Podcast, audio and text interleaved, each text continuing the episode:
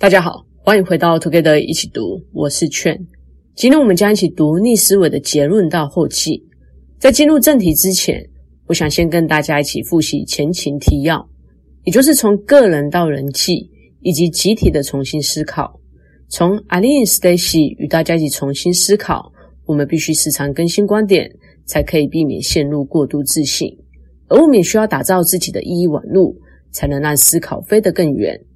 路易斯与大家一起重新思考，人际沟通上如何以倾听取代说服，把相反的意见当作是一场好的舞蹈，而非进入战斗模式，才可以进入一场关于对话的对话，并引导他人重新思考。以及上一集 Pola 与大家一起重新思考，我们不需要对具有争议的主题敬而远之，因为这反映了社会包容理解与进步的机会，而我们也可以为自己跟孩子。画出一幅重新思考的蓝图，开启无限想象的空间，并打造终身学习组织。不知道大家是否已经开始为重新思考这件事行动了？老实说，这一本书真的是干货满满，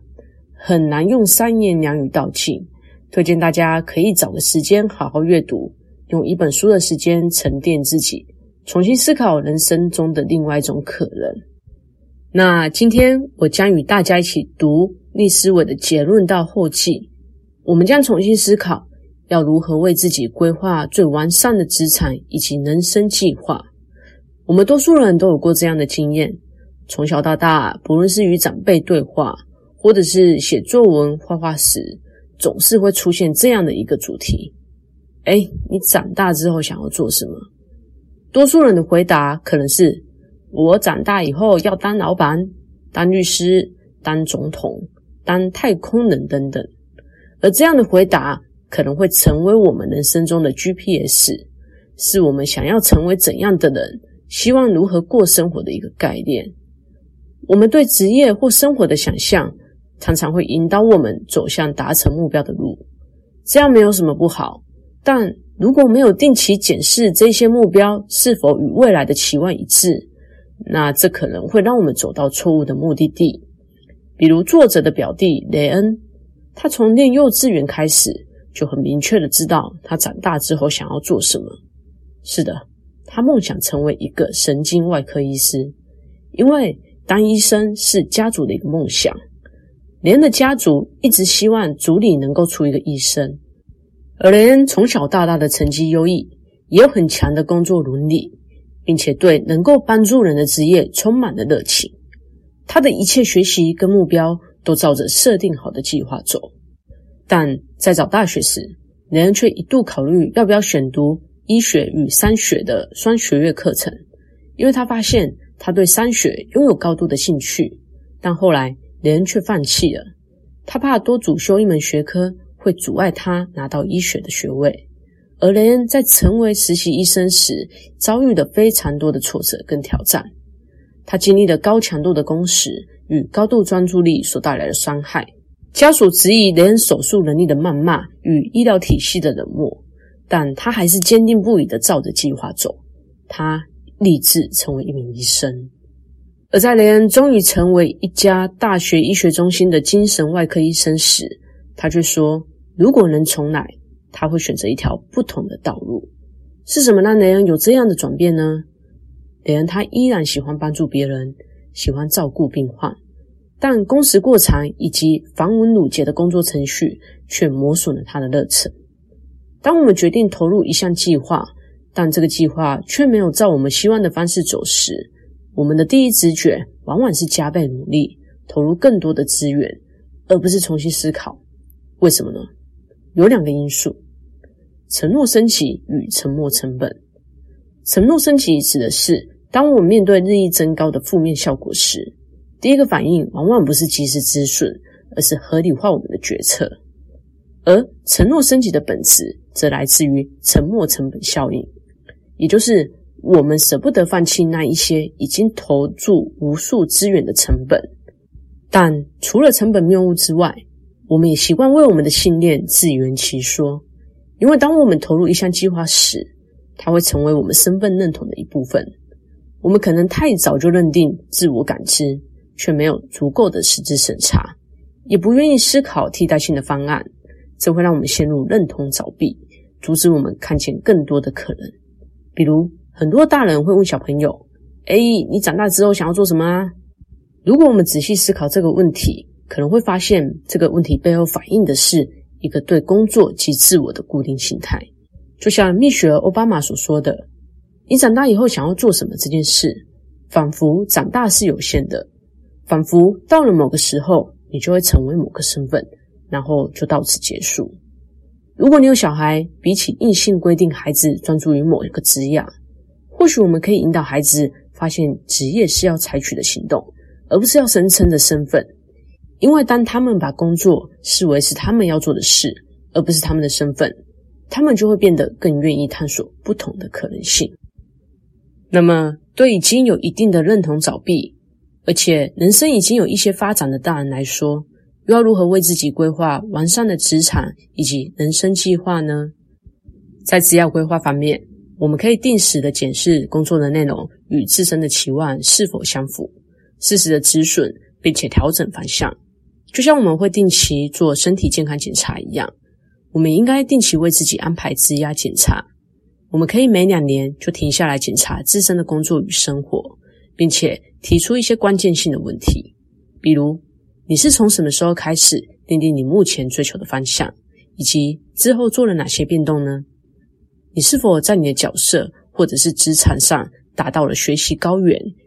并且到了考虑是否转变的时间点了？回答这些问题能够帮助我们认清现在与未来的联动性，重新思考我们的计划是否需要调整，并且让我们保持好奇心，挖掘新的可能。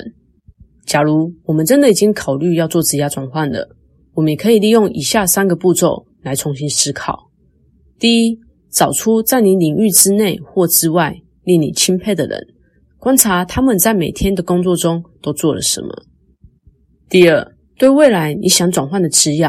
可以如何配合你自己的兴趣、能力以及价值，提出一些假设；第三，进行实验，测试不同的身份认同。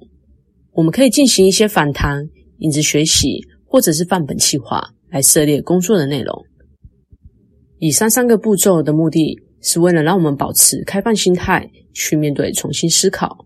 不以固定思维来定定某个计划，而是扩展可能自我的全部技能。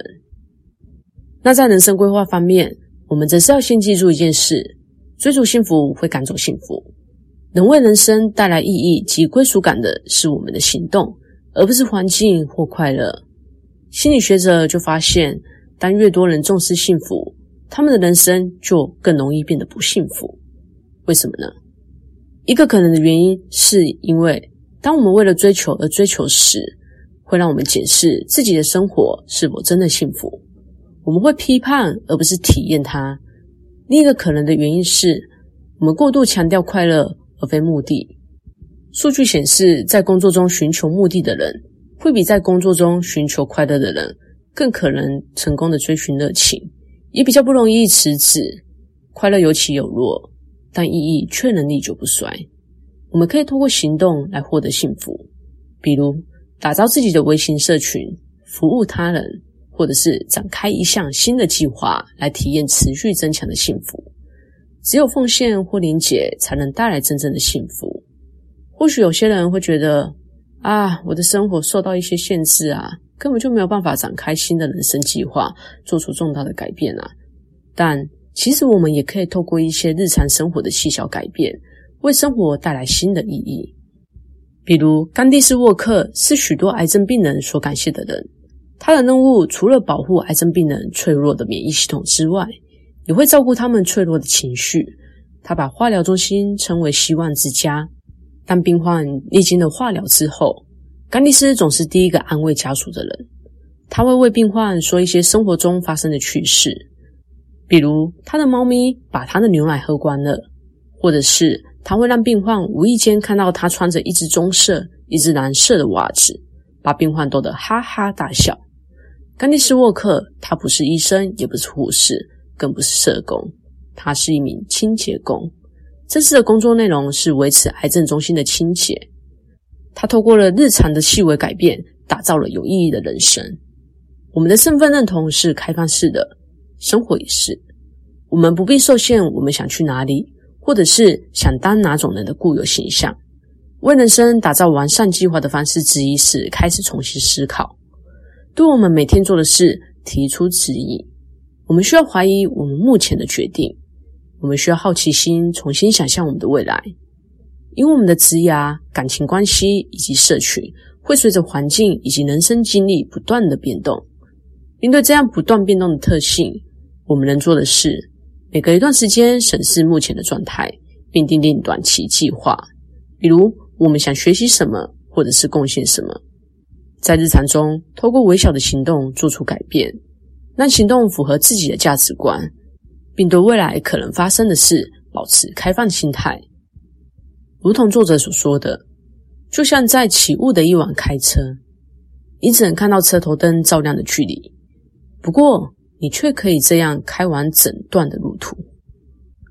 最后，作者为这本书罗列了三十个重点。我整理了其中几个与大家分享。在个人重新思考方面，我们可以用科学家的方式来思考，把浮现的观点当作预感或假设，用数据来验证它，反思自己是否可以清楚地说明某个主题，避免陷入过度自信的陷阱，并且打造自己的意义网路。因为有质疑，才有进步的可能。在如何鼓励他人重新思考方面，我们可以练习说服、倾听的技巧，来开启他人的思维，把不同的意见当作一场舞蹈，而非非死即伤的战斗。而一场关于对话的对话，应该是聚焦在了解与学习上，而不是争执与说服。在集体重新思考方面，当我们面对一些具有争议性的社会议题时，与其二元化它，不如将这些议题复杂化。透过一体多面的方式来呈现这些主题，探索更多的可能。我们也要停止问孩子，他们长大之后想要做什么。与其让他们以职业来定义自我，不如协助他们探索更多的可能，并以开放的心态重新思考未来，定期检查人生。而且还要记住一件事：我们的幸福经常取决于我们做些什么，而不是快乐。带给我们意义及归属感的是我们的行动，而不是环境。那以上就是逆思维的最后一部分。从第一章到现在，我们探索了如何启动个人到集体的重新思考，并为自己规划完善的职场及人生计划。我觉得这本书读起来很有收获，但做起来啊，真的不是那么简单。虽然要打破人的思考惯性以及行为模式不是这么容易，但我觉得。我们还是可以透过这本书重新开启我们看待周遭事物的新视野，如同本书的英文书名《Think Again: The Power of Knowing What You Don't Know》所说的，“Think Again” 能让我们避免在重大压力下做出错误的决策，“Knowing What You Don't Know” 则是可以让我们避免掉入过度自信的陷阱。以科学家的心态思考，培养谦逊与好奇心。在变动的环境中，时刻更新我们的观点与知识，避免成为宣扬自己观点的传教士、批判他人的检察官，或者是拉拢群众支持的政治人物。这本书的内容啊，真的很扎实。有兴趣深入了解的朋友，也可以买来阅读哦。最后，如果喜欢我们的节目，也请给我们五星好评，并且推荐给你身边也喜欢阅读的朋友。也欢迎留言写下你对自己的想法与意见。祝大家有个愉快美好的一天，！Together 一起读，与你下次见。